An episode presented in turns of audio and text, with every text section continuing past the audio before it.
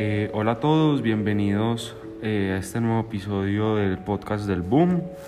Eh, en este episodio del día de hoy vamos a hablar sobre Carlos Fuentes, que es un escritor latinoamericano bastante famoso y aclamado, con muchas obras, mucha historia. y mi nombre es Mateo Urrego. Y yo soy María Almar y hoy vamos a hablar sobre la vida de Carlos Fuentes. bueno, empecemos. Primero que todo, vamos a hablar como sobre él en general. ¿Te parece, María? Sí. Bueno, Carlos Fuentes Macías nació en Panamá el 11 de noviembre de 1928 y murió en Ciudad de México el 15 de mayo del 2012. O sea, vivió un buen tiempo y ya murió. Eh, sus papás eran de México, aunque él nació en Panamá. Eh, y él siempre estuvo en distintas capitales de toda Latinoamérica. Sí, él vivió en lugares como Montevideo, Río de Janeiro, Washington, Santiago de Chile, Quito y Buenos Aires, eh, pues además de Ciudad de México. Donde, y esto, esto lo que decía se debía porque el papá era un... Era una persona muy importante en México. Sí, era un diplomático y algo que caracterizó mucho a él fue que eh, gracias a esto se fue cogiendo las culturas de los distintos países y obviamente pues ahí conocía a mucha gente y como dicen por ahí, pues a donde fueres, haz lo que vieres. Entonces él iba conociendo gente de distintos lugares de Latinoamérica. También de eh, Europa, él estuvo en Francia y creo que en Suiza, si no estoy mal. Entonces de ahí fue como generando su estilo y su personalidad, lo cual eh, es algo bastante interesante, ya que pues tuvo la oportunidad de poder conocer el mundo y de alguna manera u otra pues lo fue compartiendo.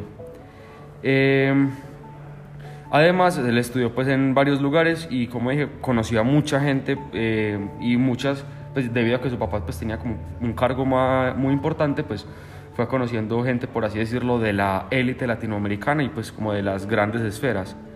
Eh, y María, ¿no te parece? Este, este man escribía de todo, o sea, él escribió novelas, cuentos, ensayos, discursos, piezas, antologías, un diálogo, entrevistas, argumentos, guiones cinematográficos, libretos de ópera y una traducción, ya que pues obviamente él eh, sabía inglés, español y otros idiomas.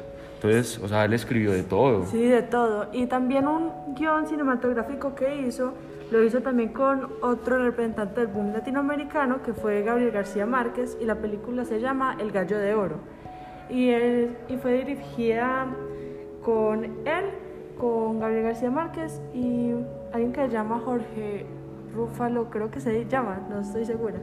O sea, el señor, podríamos decir que era muy creativo, muy teso. Muy teso, sí. Y también, y él hizo muchas, muchos libros importantes y el más importante suyo fue uno que se llama La región más transparente, que, es, que habla sobre cómo fue México, cómo se veía México para el mundo. Mostraban a la gente, las clases sociales y y podía y este libro le gustó a mucha gente de México pero obviamente a algunos no les gustó y siempre cuando vemos una obra de Jorge Fuentes siempre tiene los tres elementos más fundamentales que son la reflexión de la historia, cómo va transcurriendo la historia, el estudio del poder, que son las distintas clases sociales, y, y la problemática social mexicana. Por ejemplo, en la región más transparente se puede ver los conflictos que había, en todo lo que había sucedido. Por ejemplo, en esa época de 1960 eh, hubo muchos conflictos con, la, con el pueblo y la policía. Por ejemplo, hubo unas protestas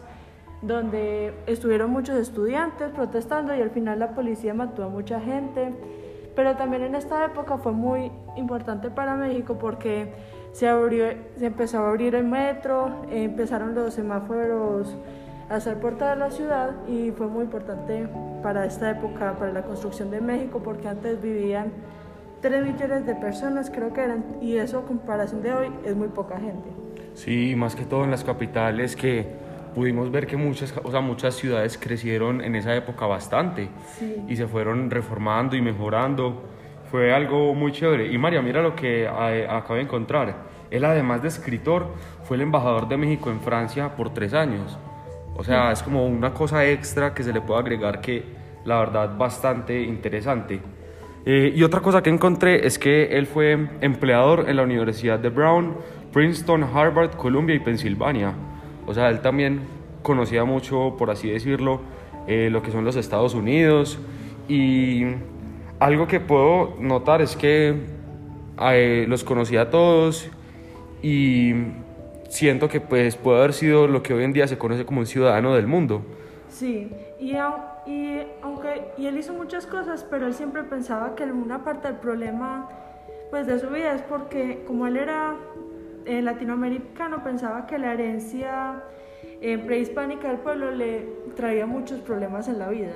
Él siempre tuvo problemas por quién era, pues tuvo muchos conflictos. Como una crisis de identidad. Sí, más o menos, sí. Sí, eso suele pasar y es verdad que hay veces el pasado oscuro que tuvo Latinoamérica, más que todo, eh, por así decirlo, rayó bastante hasta el día de hoy.